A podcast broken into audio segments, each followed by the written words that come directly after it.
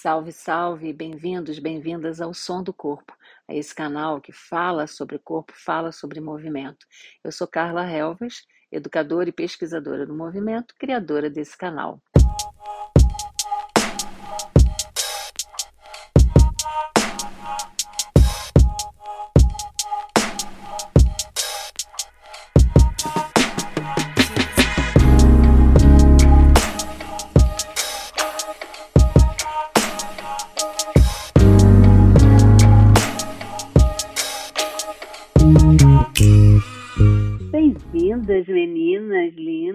Ao som do corpo. Valéria, Marla, muito lindas, queridas. Valéria Mauriz, fisioterapeuta, bailarina e trabalhando com o corpo feminino nos últimos tempos. Marla, fisioterapeuta, educadora do movimento também, cuidando do corpo feminino. Muito bem-vindas para o som do corpo, para a gente falar sobre esse corpo feminino, para falar sobre movimento, para falar sobre momentos tão delicados e tão singulares do corpo feminino, que é o momento de gestação e desse movimento que a gestação traz, um movimento intensíssimo. Eu posso falar é, por mim, pelo tanto que eu tive ao longo de três gestações, é, tanto movimento na minha vida, né? Muito grata por por ter sido também agraciada com o movimento nesse processo. Então, quero muito ouvir vocês e tenho certeza que o que vocês vão trazer vai somar demais para o som do corpo, para o pessoal que acompanha a gente aqui. Vou passar para vocês poderem se apresentar e a gente iniciar a nossa conversa. Bem-vindas. Gente, muito obrigada. Carlinha, gratidão pelo convite de estar aqui no Som do Corpo, trocando com você, trocando com Marla Coimbra, pessoas, mulheres que eu admiro demais, né? Eu acho que primeiro de tudo somos mulheres, né? E a segunda, a segunda grande paixão é o movimento. Então, para quem está me ouvindo pela primeira vez, um grande prazer. Eu sou Valéria Maurício, sou bailarina, fui bailarina, enfim, é, trabalho com o movimento desde a minha adolescência, então a, o, o movimento permeou minha vida durante todo esse processo. Não sou mãe, mas trabalho com mulheres no período de preparação para o parto, né, na gestação, no parto e no puerpério. E essa é a minha grande paixão nesses últimos tempos. Trabalho com movimento, seja ele o Pilates, seja ele o Gyrotonic, em corpos que comportam outros corpos. Que lindo!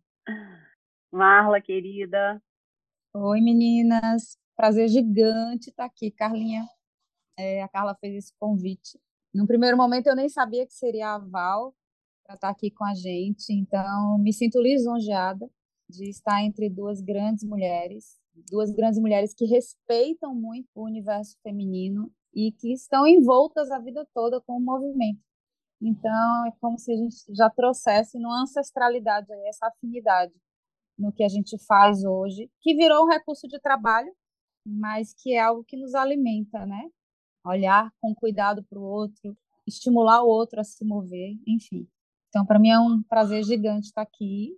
Como a Carlinha falou, eu sou fisioterapeuta e meu propósito no meu trabalho é principalmente introduzir movimento, trazer, criar uma afinidade com o movimento, trazer esse olhar para o movimento como algo, algo simples, algo cotidiano, do dia a dia.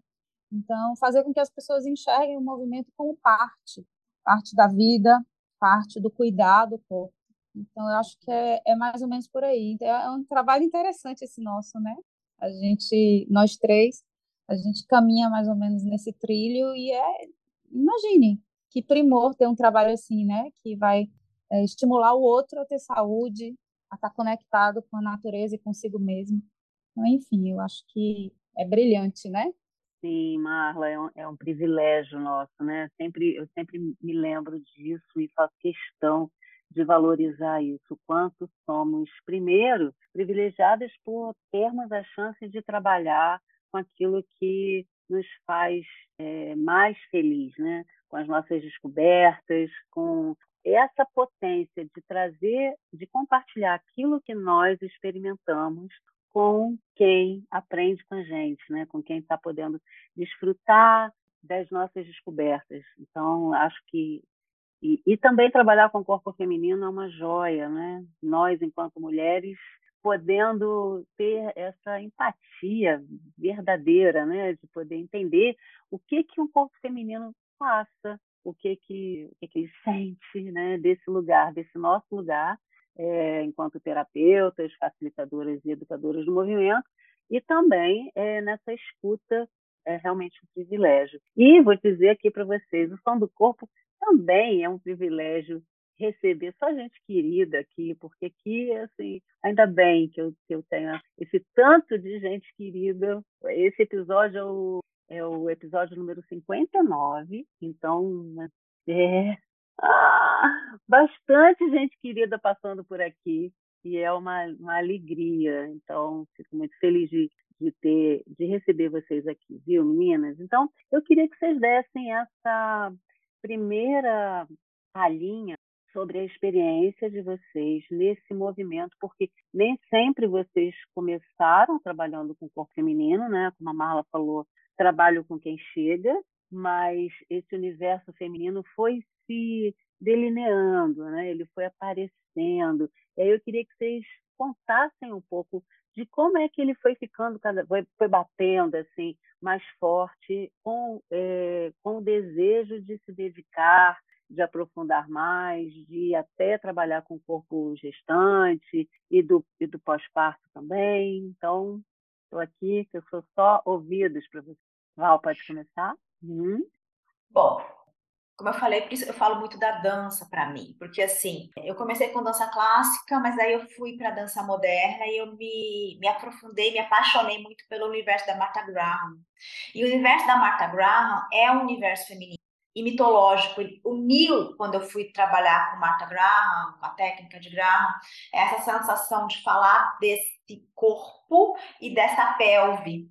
Então, assim, na técnica de Graham, ela falava uma, ela tem uma frase que ela fala dança-se com a vagina, né? Então tinha toda essa questão do movimento saindo da pelve dentro dessa técnica e falando dessa mitologia, né, dessa mitologia, desses arquétipos femininos, né, dos arquétipos profundos da nossa psique e da nossa psique. E dentro do, desses arquétipos a gente tem o arquétipo da mãe.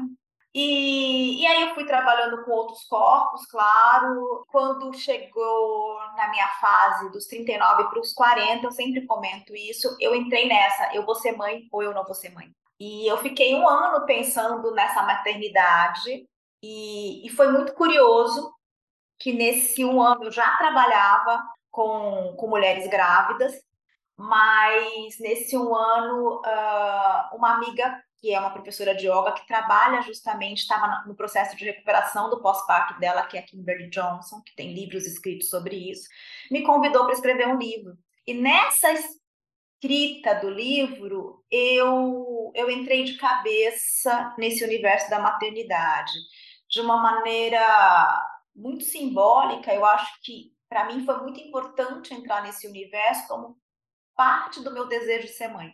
Né? Então, eu não sou mãe de crianças físicas, mas foi uma maneira de eu tocar essa, esse corpo, esse processo que é tão profundo no universo feminino, que, que é tão transformativo, né? Por isso que eu falei de mitos, né? É, são processos de transmutação, e para essa transmutação acontecer, esse corpo precisa estar presente, ter presença, né? E esse corpo precisa estar sendo reconhecido como um corpo em processo de mutação. Eu acho que é, a mulher vocês são, são mães, eu não, mas a mulher nesse processo ela se transforma como um todo, né? Ela se transforma no físico, no emocional, no energético, no psicológico, no social. E, e eu acho que muitas vezes é a, a mulher se toca nesse processo nas perguntas quem eu sou, para onde eu vou, o que, que eu estou fazendo. São perguntas muito, muito primordiais, muito essenciais, né? Então, é, veio esse trabalho com gestantes de uma maneira muito curiosa, porque veio realmente como um encontro, sabe? Como uma resposta do universo. Não foi uma coisa tipo, oh, não, você vai trabalhar nisso. De repente, minha cabeça estava tão focada de o que, que eu faço com a minha, meu processo de maternar, se eu vou maternar ou não. E aí eu acabei entrando para essa questão e realmente eu tenho focado mais nesse universo mesmo. Porém, como eu falei, é, já desde o início da minha carreira como bailarina, quando eu gostava mais de estar no palco, eu queria falar sobre os mitos que nos tocam, sobre os nossos arquétipos primordiais. Que lindo, Val. É, você sabe que é uma coisa tão interessante, né? Porque eu tenho, eu tenho ultimamente me dedicado também ao estudo é, de traumas, né? E aí tenho visto bastante esse processo de desenvolvimento e também de reparentalização, né? E tão interessante eh, dentro do processo terapêutico, né? Esse lugar de, de reparentalização e de vínculo. Também pensava só deixar isso aqui para a gente depois desenvolver daqui a pouco, mas esse lugar também do desenvolvimento é, da gestação para a mulher, né? Principalmente, eu acho que isso acontece assim falando de forma mais é, pessoal, isso acontece a cada gestação de forma diferente. Claro que a gente anda um pouquinho é, ou bastante entre uma gestação e outra, mas é único esse processo né, de, de gestar e o quanto que a figura, o quanto que a mulher, na verdade, precisa desse, dessa segurança para gestar, né? desse lugar de proteção que ela também está oferecendo para o seu bebê, esse receptáculo que o corpo serve, né, como receptáculo, como grande ânfora para receber esse bebê. E ao mesmo tempo ela também, a mulher, a gestante, precisa desse lugar de segurança que a família, que o pai, que a representação do pai, né, o pai, o masculino enquanto arquétipo, não só enquanto gênero, né? Mas essa, coisa toda que está toda envolvida nesse processo e como é lindo cada vez que a gente pode entrar em contato, a gente vê como essa rede é profunda, tocante e que lugar é esse, né? Que a gente vai atingindo de todas as formas, né? Estando acompanhando essas mulheres, é, as mulheres mesmo nos processos de gestação, e, e, trabalhando como vocês também, né? dando esse suporte para as mulheres que também precisam se conscientizar disso, entender o quanto que esse processo é uma de uma profundidade enorme, né? Obrigada, querida. Marla, e você? que foi essa chegança? Então, meu encantamento com o universo feminino, do cuidar da mulher, da gestação, veio na faculdade, era 1997, e eu fazia parte do diretório acadêmico e nós convidamos alguns profissionais que já tinham nome no mercado para fazer parte de um evento grande que a universidade estava promovendo. E nesse evento, é, uma profissional baiana é, foi a pessoa que abriu o evento, uma palestra super bonita. E ela era nada mais, nada menos a pioneira em saúde da mulher. Ela baiana, porém morando em São Paulo, ela abriu portas para fisioterapia em São Paulo uma nordestina, né, em São Paulo. E aquilo me tocou muito, porque ela era forte, tinha uma presença e ao mesmo tempo ela era doce e tinha uma voz envolvente assim, e um brilho, um brilho, um brilho que dava vontade de fazer aquilo que ela fazia. O nome dela é Mirka, ela ainda trabalha, acho que ela está com 60 e alguma coisa hoje. E aí, e naquela época ela já era grande, muito grande. E eu fiquei encantada com aquela mulher, com o poder que ela tinha ali no palco e falando de uma forma tão brilhante envolvente. Enfim, por causa dela, eu fui parar nesse universo. E aí eu comecei a estudar um pouco mais, ainda na universidade. E queria entender mais aquilo. E tem uma parte da história que as pessoas não sabem. Quando eu era criança, eu falava assim: eu não tenho vontade de ser médica, mas acho que eu queria ser ginecologista. Olha que louco. E às vezes eu me lembro disso, de situações dentro. Eu tenho é, mais duas irmãs mulheres, um irmão homem, então é uma coisa de muita mulher dentro de casa, né? Minha família tem muita mulher, famílias grandes. E eu me lembro em momentos assim da minha infância onde eu estava dentro de casa. Eu já tinha um encantamento por isso antes. e veio essa parte da história já na universidade. Então eu comecei a todas as vezes que Mirka vinha para o Nordeste, eu estava colada nela. É, fui, fui atrás dela em Recife, fui atrás dela em Fortaleza, e às vezes que ela veio a Salvador, eu atrás dela. E aí a gente finalizou o curso, mas eu não fui trabalhar num hospital obstétrico e nem fui trabalhar numa clínica que atendia mulheres grávidas. E o universo me encaminhou durante um, um ano ou dois para outro lado. Mas aí, é, enfim, tem algo, tem algo no universo que, que traz as respostas e se você enxerga elas naquele momento, momento certo, você acaba entrando, enveredando, talvez no que tivesse escrito para sua vida, enfim, eu acredito muito.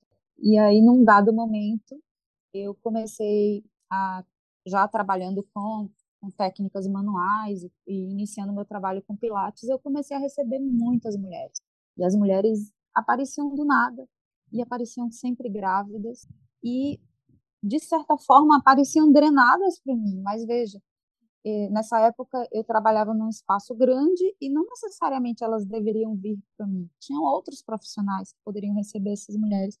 Mas, de novo, o processo de atração que existia ao meu redor, não sei, não sei nem explicar. Mas as mulheres se endereçavam a mim ou se dirigiam a mim. Nesse processo, cuidei da própria Alice, da Alice Becker, grávida da Sofia. Sofia, acho que Sofia fez 18 agora. E aí é, a coisa começou a ficar mais séria nessa época. E eu comecei a ver que eu precisava entender mais aquilo, que, que faltavam algo mais no meu trabalho, e que aquilo era muito nobre. E o, o respeito nasceu nessa época o respeito a essas mulheres e no quanto elas precisam de um olhar diferenciado. Então foi nessa época que eu falei não, eu preciso mergulhar um pouco mais nesse assunto, estudar realmente a fundo para oferecer o melhor de mim para essas mulheres, elas merecem. E aí foi nesse momento que eu criei de fato um compromisso comigo mesma e um compromisso com essas mulheres que o universo mandavam para mim, porque eu não estava entendendo porque elas estavam chegando naquele volume. E eu era bem inexperiente nessa época. Eu já tinha noção do que eu estava fazendo por causa dos cursos que eu tinha feito com a Mirka, mas era era tudo muito raso ainda, né? Você, eu tinha 22 anos, então nova, ainda é, experimentando a, a, a, experiência chegar, né? A própria experiência profissional, do lidar, do que falar, enfim. E, e foi nesse momento que eu comecei a me aprofundar de verdade, de buscar os livros, os artigos e, e mergulhar realmente de cabeça.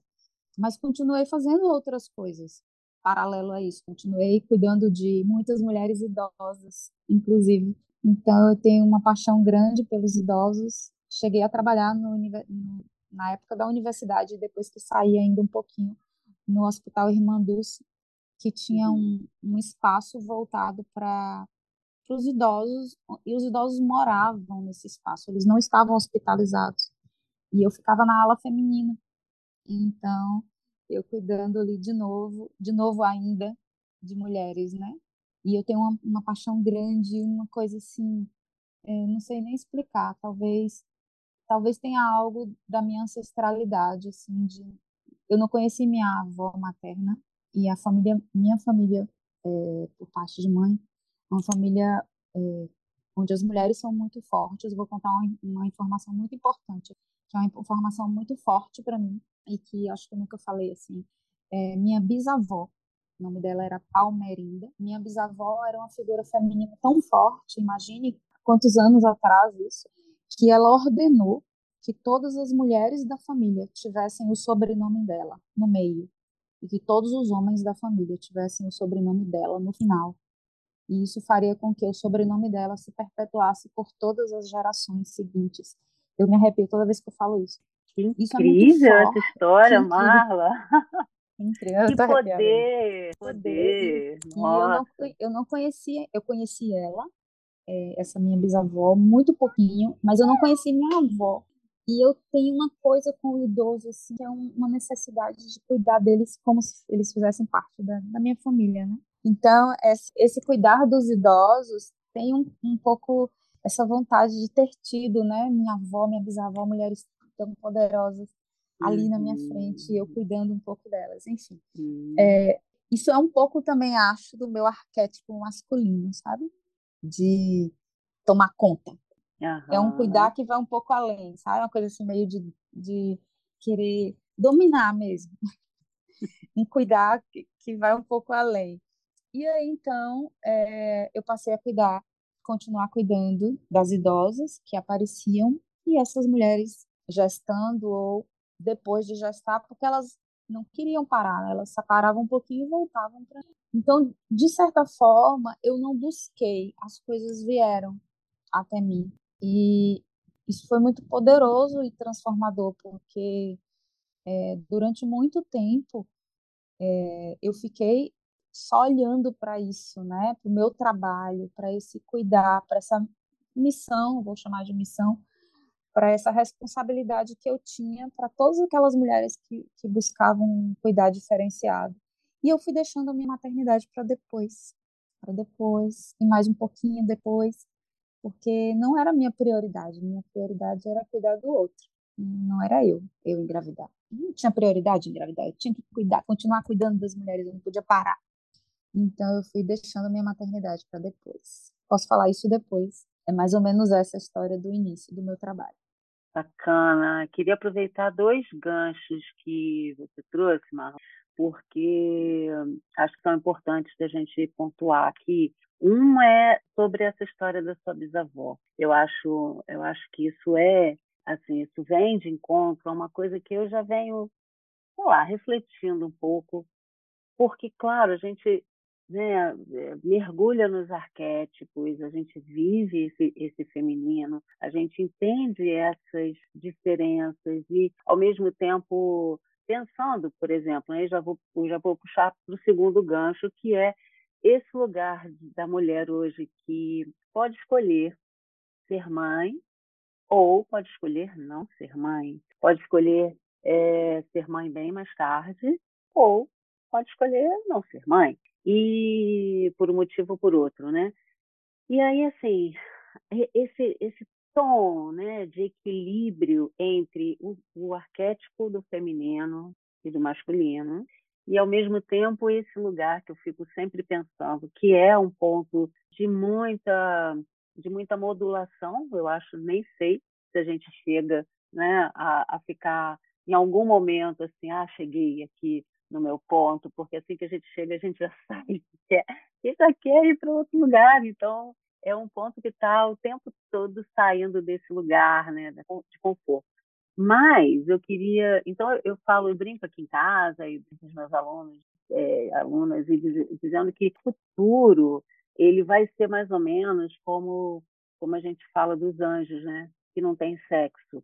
Então, assim, eu acho que é um futuro, eu sinto, assim, né? Acho um achismo mesmo. É um futuro próximo, porque eu acho que essas, esses dois lugares eles vão estar tão presentes dentro da gente que eles não vão precisar de uma exteriorização assim, tão pragmática, como se fosse quase uma aprovação de que eu sou mulher, então eu preciso ser mãe, eu sou homem, eu preciso fazer isso, aquilo, né, Pro, proteger e tal. Então, não sei, é uma, umas posição que eu queria trazer para vocês. E, ah, ao mesmo tempo, eu aqui me lembro de uma música recente é, que eu ouvi, René me mostrou há pouco tempo, que fala, é uma cantora, compositora é, inglesa, e ela, a música dela, na música dela, uma frase, ela fala: Eu não sou mãe, eu não sou noiva, eu sou rei. I'm a king. Gente, eu achei que combinou muito com esse, com esse, com isso que você colocou da sua bisavó, porque é de um poder, não é? Então, assim, qual é a palavra que se é, cabe nesse poder? Um rei. Não é nem de rainha, mas é de um poder de rei. É, eu achei isso muito interessante ao mesmo tempo assim, muito simbólico, porque sei lá se não passa por esses lugares aí, né, que, que eu estou aqui viajando é, e compartilhando a minha viagem com vocês. Queria que vocês falassem um pouquinho um pouquinho de que vocês acham nesse, nesse sentido de viver esse feminino na atualidade, né?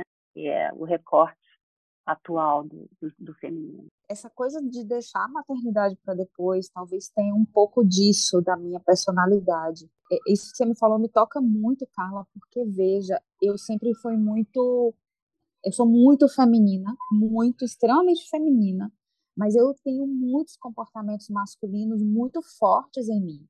Comportamentos que eu vou chamar agora de masculinos, né? Porque a vida toda a gente foi é, educada a entender que esses comportamentos eram masculinos. Mas essa coisa de ser dona de si, de não, não deixar ninguém colocar o dedo na minha cara, de, de ter um, uma certa é, é, necessidade de se impor muito forte. E às vezes eu falo com minhas amigas e falo às vezes num tom um pouco autoritário assim. A, a Taíra até brinca comigo, fala assim: "Não liga não que ela é mandona". E aí faz já faz piada comigo por causa disso. Então eu tenho esse comportamento assim de vou lá e faço, não peço para ninguém, vou lá e resolvo, sou eu que furo parede na minha casa, sou eu que resolvo alguma coisa que está quebrada, que monto um armário que chega para para, enfim, para parafusar, sei lá o que, que teoricamente seria um homem para fazer esse trabalho, mas eu vou lá e faço.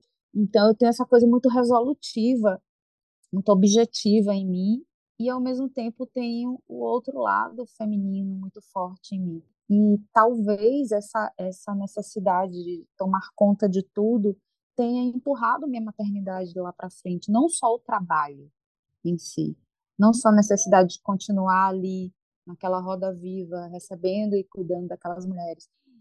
tinha muito disso. E isso talvez tenha sido um, um ponto negativo no meu processo do maternar, do meu processo de estar grávida. Eu falo pouco sobre esse assunto, mas eu não gostei de estar grávida. Eu cuido de mulheres grávidas. Eu sou apaixonada, eu não posso, é, eu chego a ser às vezes invasiva, de abordar a pessoa, perguntar o nome da pessoa, perguntar o nome do bebê e, e, me sentir íntima ali daquele momento. E eu faço isso com a maior naturalidade do mundo. Talvez eu não fizesse com outras pessoas, mas, é, por exemplo, quem gosta muito de bicho, eu gosto, se comunicam com outras quando vê a pessoa com um animal, né, com um gato, com um cachorro. E eu faço muito isso com mulheres grávidas. Aí, às vezes, quem está comigo pode até se envergonhar, mas não, nessa hora eu não tenho a menor vergonha mas eu não gostei de estar grávida. Eu não, gost, não gostei de estar dentro do, daquele corpo grávido. Olha que louco. E eu acho tão admirável, mas eu não admirava em mim. Mas isso eu acho que é super importante, né, Marla, de, de ter uma coisa muito dentro da realidade da mulher. É uma coisa que nem não é todo dia sim. que a gente sente esse poder que as pessoas dizem que a mulher grávida Exato. tem, né? Ah, a mulher então, grávida fica assim, fica assim. É, fica linda. Muito pelo fica... contrário. É, muito é. pelo contrário. Que, o que uhum. eu senti na minha maternidade é que estar grávida me tolheu uhum. de diversas formas e me colocou num lugar frágil. E isso, isso não foi legal. Eu não gostei de, de estar nesse. Olha que louco. Ai, Olha gente, tô coisa. falando coisas que eu falo no dia. Ai, muito bom, viu? Porque eu acho que Ai. compartilhar isso é a coisa importante mesmo, é, é aquela coisa transparente, né? Que a gente, que Sim. A gente e eu sei que, precisa. que muitas mulheres se incluem aí, claro, né? Porque claro. não, tem romanti não tem romantismo nenhum Exato. nesse uhum. momento. Uhum. E não à toa a dura realidade do pós-parto é tão dura, uhum. porque justo não tem romantismo, e romantizaram demais realmente tudo isso. E aí eu engravidei da primeira vez e, meu Deus do céu, por que não passa logo esses nove meses? Então, eu não fui aquela grávida que curtiu a barriga, achava o máximo. Eu tenho pouquíssimos vídeos me movimentando grávida. Pouquíssimos. Eu não gostava daquela imagem. Não era só de achar feio, é a coisa da admiração mesmo, de achar lindo, simbólico. Acho lindo, simbólico nos outros. Em mim eu não achava. Olha que louco. E aí o Luca nasceu e aos poucos eu fui voltando à minha realidade. Depois eu engravidei de novo. Da Liz, quatro anos depois, três anos e alguma coisa, quatro anos depois ela nasceu, mas é, aquela sensação de não gostar de estar grávida continuou talvez com menos peso do, do que na primeira.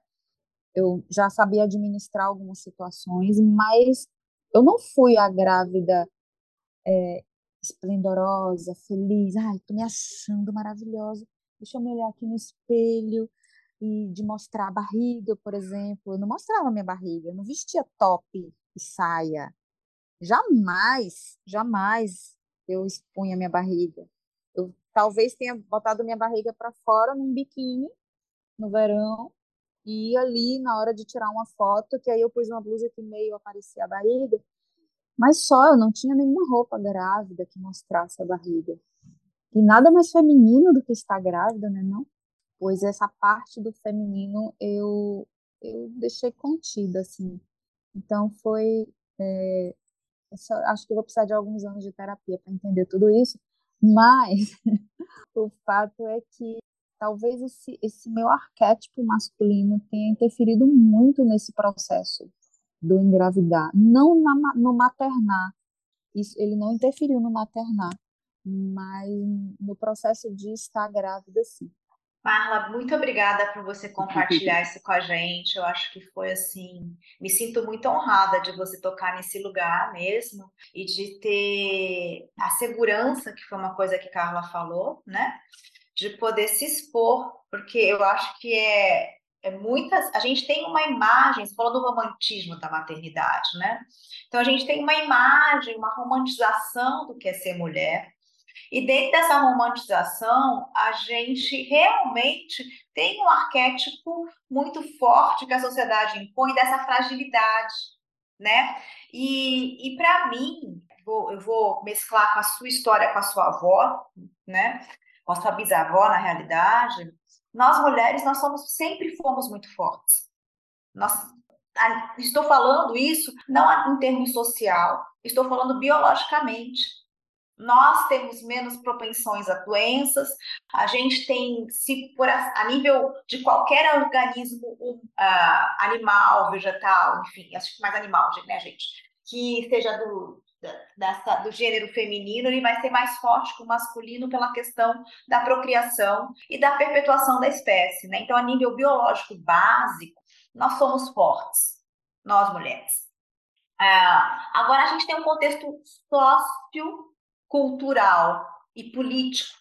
Né? E dentro desse contexto sociocultural político, a gente tem sido, porque isso não foi sempre, a gente tem sido é, se colocar da quem, né? E o único que era nos, nos era permitido era realmente a potência do mater, da gestação, né? De ver e, e, a, e, não só a potência, mas até uma romantização de um endeusamento da gestação que a gente fala muito desse complexo de Maria, falando aqui da religião católica, né? Daquela é, gestante virgem, idolatrada, escolhida, né? Então, a, mater, a maternidade, ela toca questões muito, muito básicas. E por isso mesmo, é, eu achei tão maravilhoso uma pessoa que trabalha com o corpo, como você, que cuida de mulheres como você, fala, cara, eu detestei estar nesse corpo gravídico. Foi assim, sensacional, Marla, sem palavras você falar sobre isso, sem palavras. E a gente entendendo a nossa própria personalidade mesmo, né?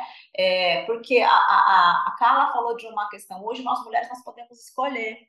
Eu sou uma mulher que escolhi não ter filhos, apesar de é, realmente achar lindo todo o processo, gostar de crianças. Eu, honestamente, eu também não conseguia me ver grávida, uma, nunca consegui me ver com uma barriga, mas eu sempre tive o desejo de desejo, meu desejo interno era de amamentar, de nutrir. Então, assim, essa vontade de nutrir é muito forte. Então, é isso, né? Aí a gente vai descobrindo como você vai fazendo essa, essa, essa nutrição né? E tem muita gente que quem me conhece fala, Valéria, você é muito maternal. Eu sou muito maternal. Para quem me conhece, eu sou mesmo nesse lugar assim. Então, assim, a Carlinha levantou esses lugares da ancestralidade, que não tem como negar. E eu acho que a gente a nível de feminino, quando a gente fala de ancestralidade, a gente não fala só da nossa ancestralidade familiar, né? Minha avó, minha bisavó, a gente se reconhece como mulher. Eu acho que a gente consegue se reconhecer mais como mulher do que o homem se reconhece como homem, muitas vezes. Então, quando a gente está cuidando de uma mulher, a gente parece que a gente tem essa, esse espelhamento da, do seu feminino naquele feminino, né? E naquele processo. Independente se você está passando por aquele processo, se você está gestando, se você está cuidando de uma idosa, se você está cuidando de uma mulher no puerpério, a gente se reconhece como mulher.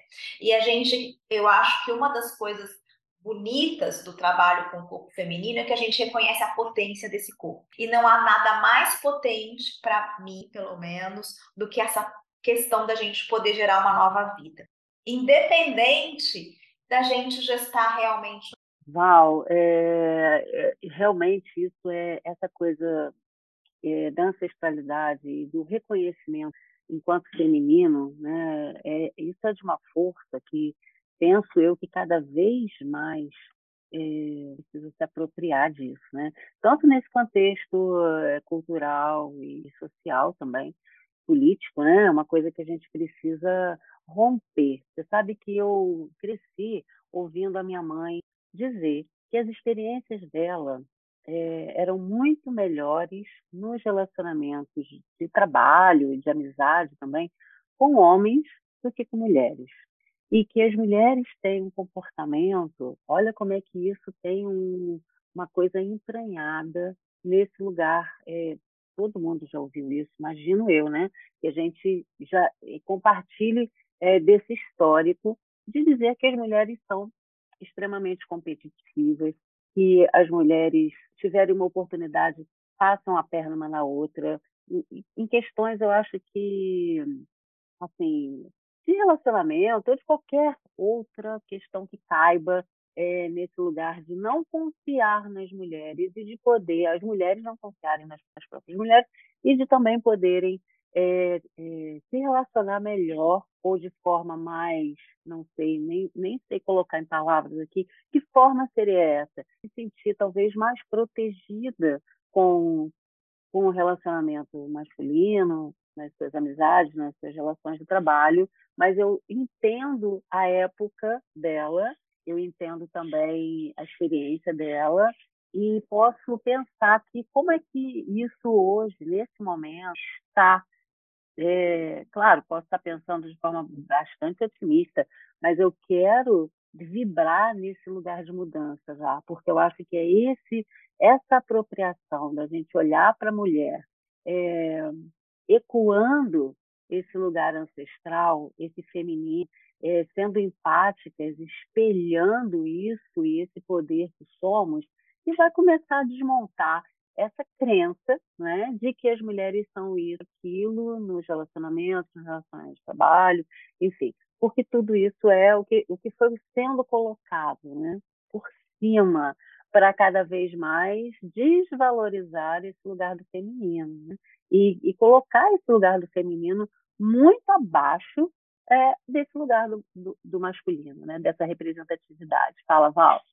Então, Carlinha, eu acho que é, é, muito, é bem importante essa sua fala, porque que nem a, a Marlinha falou dessa questão dela ser mais, assim, mais ativa e que até, ah, me chamam de mandona, né, assim, e é, e é isso, né, porque se você, independente de sermos homens, mulheres, ou fluidos, ou enfim, que queira te dar, a gente tem dentro de si mesmo esse arquétipo feminino e masculino, né? A gente tem essa, esse yang internamente. E quando a mulher é muito ativa, a gente não vê isso como uma qualidade, né?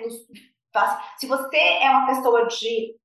Se fosse um homem, por exemplo, no caso da Marlon, chamaria-se de proativo mas como a mulher chama de mandona. Se for um homem que traia, ah, tudo bem, ele levou, ele pegou e foi um deslize. Se for uma mulher que traia, ela é uma piranha. Se for um homem que chega junto para uma mulher que está num bar e vem para cima dela, fala: não, mas ele só está fazendo a função dele, não é assédio. Mas se for uma mulher que vai até para um cara, fala: nossa, que mulher é essa? Então a gente tem é, dentro da nossa sociedade, a gente não compõe essa mulher como uma mulher ativa, e a gente é muito ativa. E aí que tá uma coisa maluca, porque assim, gente, não é por nada não, mas a gente trabalha, a gente tem é, dupla demanda, tripla demanda, a gente faz milhões de coisas ao mesmo tempo. Somos mulheres, somos muito competentes e até eu acho que politicamente a gente seria muito melhor se a gente tivesse mais mulheres na política do que homens. Certamente, gente, certamente. Eu vou contar uma história antes de Marla falar, uma história que me deu, até hoje eu me lembro dessa história e uso como exemplo de uma aluna dentista que quando tinha, é, isso já está passado muitos anos, né? Mas ela, ela tinha as crianças pequenas, três filhos e já trabalhava e aquela coisa de botar a criança no carro para levar para a escola, voltar para trabalhar e tarará, botou as mochilas na mala, fechou a mala e fechou a mala no dedo dela. Amassou o dedo e, e tinha que levar as crianças para a escola, né? E então, dentista, levou as crianças para a escola, trabalhou a tarde inteira e, enfim, fez o que ela tinha que fazer. No final do dia, de noite, o dedo dela estava doendo horrores. Ela resolveu ir no hospital porque estava demais ela tinha simplesmente fraturado o dedo. Ela tinha quebrado o dedo. Ela, dirigindo, levou as crianças para a escola, ela trabalhou com as mãos. E aí, isso é um exemplo do que, claro, que tem muitos atropelamentos de, do sentir aí, né? Mas isso é um exemplo recorrente do, do que é o nosso dia, né? Do que, do que a gente faz, do quanto ativas nós fomos. Tem uma outra história que é de um que é de um de um, uma pessoa, um homem conhecido, um amigo, que foi tinha acabado de fazer o check-up, todos os exames todos bem. Aí ele estava saindo para trabalhar, sentiu uma leve dorzinha. Dali ele nem foi trabalhar, ele pegou um transporte e foi direto para o hospital. Realmente ele estava infartando, mas ele, olha só que história, ele sentiu um desconforto e dali ele não teve dúvidas, ele foi para o hospital, deixou o trabalho para lá. E aí você fica pensando, eu fico pensando com esses dois, essas histórias ícones, né? Uma oposta à outra. Gente, é muito interessante. No mínimo, é muito interessante, né? Esses comportamentos que a gente também vai adquirindo Claro que são comportamentos de sobrevivência, né? Nesse mundão, desde sei lá quando a gente precisa fazer isso. E, e da mesma forma os homens. Desde sei lá quando eles morrem de medo. Se imagina se os homens fossem parir, simplesmente a humanidade já tinha se extinguido. Talvez. É uma suposição. Ai, que ótimo. Ah. Veja só que louco. É, a gente a gente usa muito o rótulo, né, de mulher, mulher sexo frágil. É, eu não acho tão ruim assim esse rótulo, não. Na verdade, eu acho que o rótulo ele tomou outros rumos, mas é, o sexo frágil para mim tem mais a ver com a sensibilidade, com, com estarmos atentas, com um olhar mais cuidadoso para o outro, então, nesse sentido, somos frágeis. Nós temos a sensibilidade mais apurada. Talvez a gente esteja mais próximo de entender o que é, inclusive a, a divindade, né? o amor que transcende, enfim. Então, nesse sentido, eu penso que sim, somos também um sexo frágil, mas não no sentido pejorativo que ele veio para gente, de frágil que se quebra, né? Frágil que, que não dá conta. E é de uma é associação, nosso... né, Marla? De uma associação pois da é. fragilidade com a sensibilidade ou com a delicadeza, né? Com a então, delicadeza, então, assim, pronto, é, Carlinhos, você falou uma palavra que eu estava tentando puxar pela memória. Então, a gente tem muito isso, e que bom que temos, né? Porque isso faz adoçar a vida, as relações, o mundo, traz um pouco mais de ternura, né? Para tudo. E é, quando você começou a falar da história do carro, que aí ela bateu, prendeu o dedo no carro, nossa, me vieram outras histórias e muitas histórias. E o quanto a gente é, não recebe o título nem a coroa de rei, mas o quanto nós somos muito mais do que qualquer rei. Nenhum rei faz o que nós mulheres fazemos. Nenhum rei tem o poder que nós temos. Junte mulheres fortes e compare uma lista de mulheres fortes com uma lista de homens fortes. As mulheres têm histórias muito mais brilhantes do que os homens, mas elas nunca terão o destaque que eles têm, pelo menos não durante os próximos 50 anos, talvez um pouco mais depois disso. Mas, é, voltando à história do que é frágil e o que não é frágil, né? Então, Val trouxe a, a lembrança, né, da perpetuação da espécie, que de fato nós não somos nada frágeis na natureza. Nós precisamos não ser frágeis para fazer com que o universo continue com todas as espécies aqui disponíveis, não é mesmo?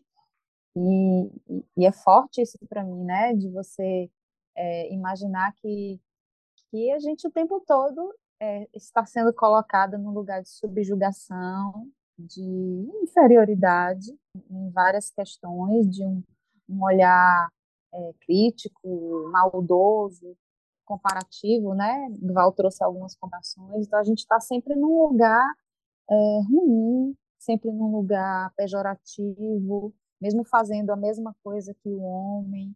É, é duro isso, né? Porque nós somos tantas coisas no universo, nós somos é, quem deixa as coisas mais doces, somos quem faz o mundo acontecer, porque procriamos e continuamos, continuamos fazendo tudo o que precisa para a vida continuar. Nós estamos aí cuidando da família, e cuidando dos filhos e, enfim, dos, dos pais, muitas vezes, tendo, tendo ideias brilhantes. E, ao mesmo tempo, a gente está sempre nesse lugar pejorativo na hora que se compara o que a gente faz com o que o homem faz inclusive no lugar pejorativo é, economicamente, né?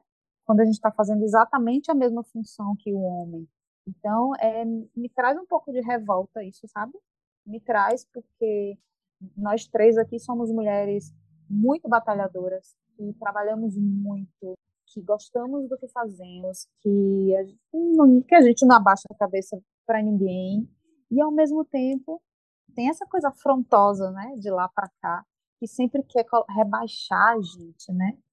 É tão louco isso e eu não me acostumo não. Talvez eu tenha criado essa carcaça autoritária um pouco em função de, da não aceitação mesmo, de, de não querer estar nesse lugar de subjugação, de, de ser olhada com crítica e nesse comparativo, sendo sempre estar no lugar ruim, né? Com um rótulo ruim. Eu vou só, vou só colocar uma coisa para você, Marlinha, que eu acho que a gente tem, tem uma palavra que é bem importante para o universo feminino, que é invisibilidade. Dentro do, de muitos pontos, a gente é invisível. E, e, na realidade não importa o que acontece com a gente, né? Eu acho que a gente, eu vou trazer um, um assunto aqui rapidinho, mas a própria questão da violência obstétrica que a Chantal sofreu e que ela tá com um negócio gravado do cara, do cara mandando faz força, falando palavrão, palavras de baixo calão, não uhum. dando apoio para um momento fundamental da vida dela e o judiciário fala: "Ah, para quê?" Né? Então assim, isso é uma invisibilidade que é gente, a gente está no século 21, com todas é, as mídias é, colocando, é da gente faz é uma invisibilidade absurda você tá entendendo? Uhum. Então, assim, é, é, revoltante. Quando a gente fala, assim, porque você foi falando e foi me dando. É, é, é, foi me dando agonia da gente perceber que, como também a Carlinha falou, nós somos privilegiadas.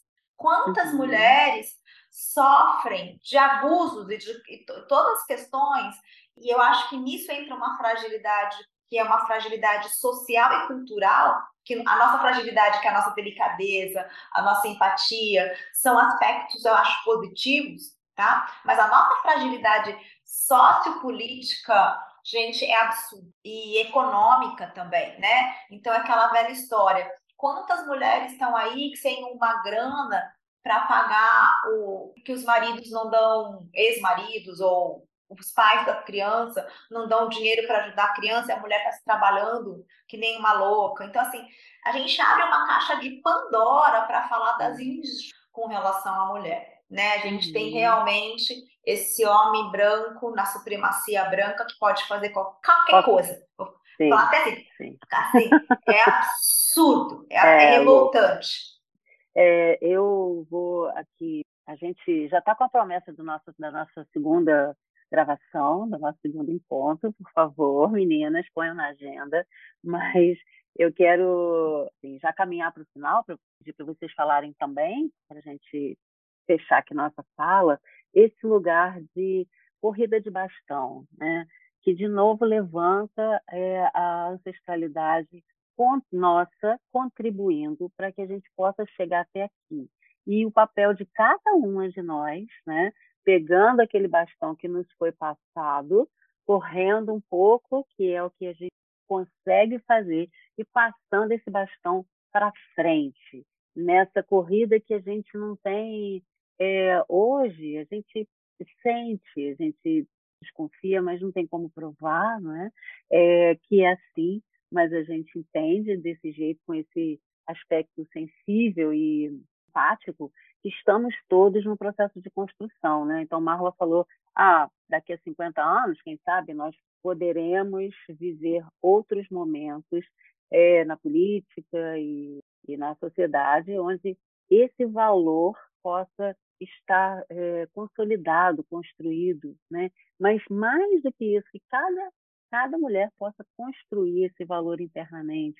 E falando nisso, né, nós somos agentes, estamos aqui como agentes desse lugar de apropriação do valor que temos, né? E que também não quer briga com ninguém, mas quer defender também o seu legado, defender toda essa, toda essa história, né? Esse histórico já vivido e que é vivido por todas nós, né? Uma vive e vive em todas também sendo um corpo gravídico ou não, né, já tendo passado por isso ou não, estamos todas no mesmo barco, né, meninas? Sim, eu acho. Por isso que a gente fala de ancestralidade, né, Carla? Não tem como é, eu chegar aqui, é, século, hoje é ano 2022, sem reverenciar todas as feministas dos anos 60, por exemplo.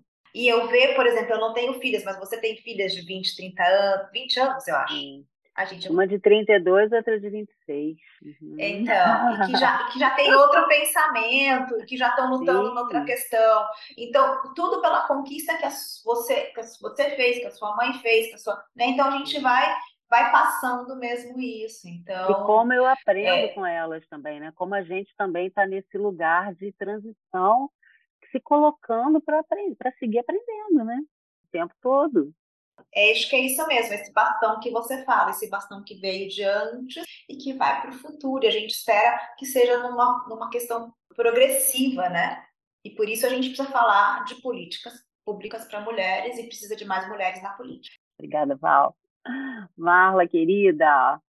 Então, é, ontem eu falava uma coisa, eu vou puxar esse assunto de novo. A Val comentou aí da invisibilidade da mulher. Eu falei sobre isso ontem com relação à mulher no pós-parto.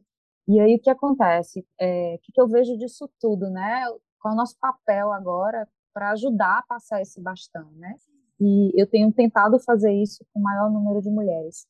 É, por mais que você enxergue a mulher, vamos supor que você está envolvida num grupo de mulheres e que enxerga as outras mulheres, respeita, dá valor, enfim. A mulher, muitas vezes, ela é muito vista na gravidez o universo enxerga a mulher grávida. Mas não, não é porque ela está mais volumosa ou porque ela está diferente. O universo enxerga a mulher grávida pelo lado comercial. Então, uma mulher grávida é a mulher que consome. Então, se tem um momento na vida feminina em que a mulher é vista, é na gravidez. Porque ela vira um objeto de consumo. Ela consome de tudo. E, e ela vai consumir coisas para ela e para o bebê. Mas aí chega o pós-parto.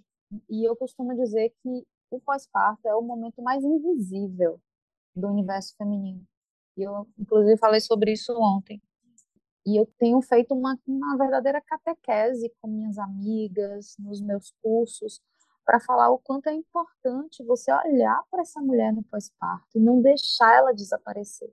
E ajudar ela a também não se sentir invisível, porque ela também vai se anular ela também vai entrar na roda viva de é, esquecer dela mesma. Então, é, de chegar na casa da amiga e querer saber como tá ela, porque todo mundo quer saber como tá o bebê e o bebê tá ótimo. Então, de chegar na casa da amiga, como é que você tá? Você quer um bolo? Deixa eu lavar sua louça? Quer dormir um pouquinho e eu fico com o bebê para você? desses pequenos cuidados. Então, quando eu, quando eu mando mensagem para as minhas puérperas, eu pergunto muito pouco do bebê, eu quero saber dela, quero saber como ela está. E eu falei muito sobre isso é, ontem, foi um bate-papo é, de mãe para mãe, digamos, e aí, é, nesse bate-papo, eu falei, inclusive, desse lado comercial, né, que tem muita coisa para mulher grávida, tem muita coisa para o bebê, mas não tem nada para mulher parida. No máximo tem cinta e fórmula mágica.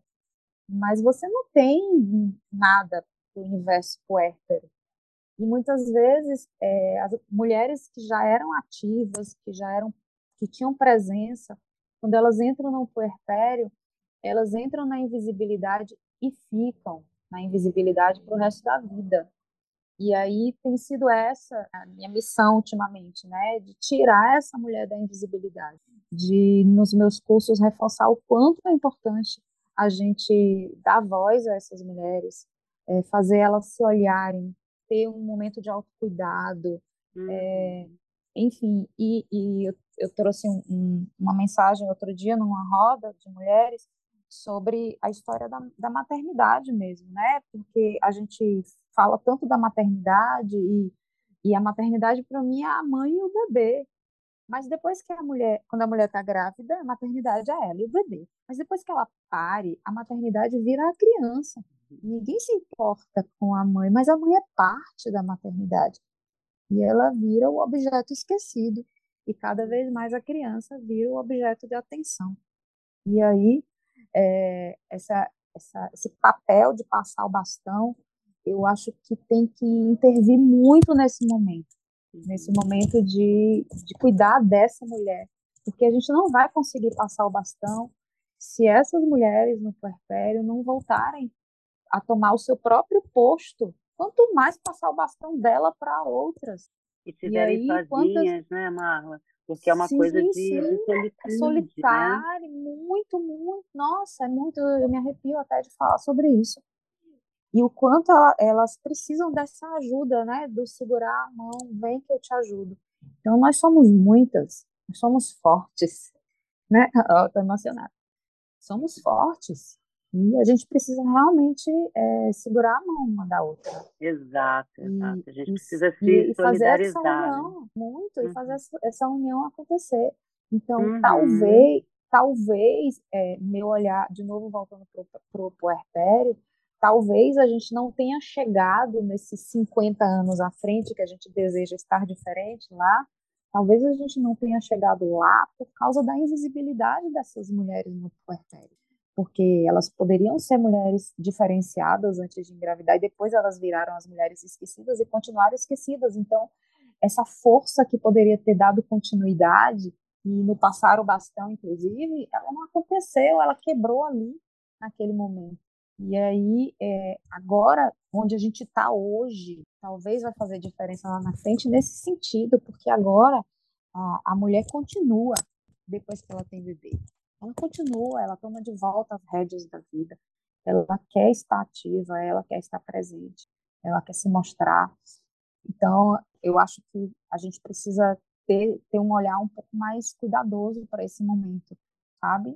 Então, se tem uma mulher que a gente precisa ajudar a trazer para a rede e manter a teia unida, é esse grupo de mulheres que se esqueceu, que se anulou, que não tem olhos nem para si. Agora, Marla, você falando sobre isso, me vem aqui uma, uma sensação de que ninguém, ninguém pode se virar uma mulher que, nesse momento de máxima fragilidade, se sente apoiada, se sente fortalecida, se sente apoiada pelo seu, pelo seu grupo, né? se sente apoiada pelo seu bando, seu bando feminino, né? seu bando feminino, seu bando de mulheres, porque na natureza é assim, né? Todos ajudam a, a tomar conta do, do filhote. Aqui a gente tem famílias de micos. Quando, quando tem um mico bebê, é, todo mundo, o mico bebê vai, vai, pra, vai com todo mundo, todo mundo cuida desse mico, né? E aqui a gente, pensando nesse espelhamento e, e, e também pensando o quanto que esse é um lugar muito solitário, porque fica muito entregue para a mãe, e quanto que isso também é conveniente nesse lugar patriarcal de deixar de que o importante seja o fruto da procriação e da perpetuação do nome, do sobrenome, da família e da espécie, da cor, exatamente. Então esse esse lugar de perpetuação que dá valor à cria e desvaloriza quem pare, né? Quem dá vida à cria. Então, eu acho que quando a gente realizar isso tudo, né, esse feminino forte, realizar esse poder, mais esse de se apoiar e se amparar nesse lugar, não tem ninguém que segure, né? Não tem ninguém que segure, porque porque aí tem uma rede de construção, né? Mas eu acho que isso é viável, eu acho que a gente está tá caminhando para isso, né? Com, com agentes tão importantes e tão potentes de suporte, claro que a gente uma hora vai chegar nesse lugar, né? Aí, querida, muito obrigada, viu, Marla? Que contribuição linda que vocês duas fizeram. Aqui. que prazer estar aqui com vocês hoje. Nossa, ah, é, foi bom. terapêutico. É verdade. Totalmente terapêutico. Eu tenho certeza que vai ser. vai ser também para todas as mulheres e homens que puderem ouvir. E homens que puderem ouvir, com e certeza. Homens. Uma obrigada, honra, uma honra que você não tem ideia, uma honra ah, ter sido convidada com você. Muito obrigada. Muito obrigada, meu bem. Um beijo, beijo grande, querida. Beijo. Tchau, tchau.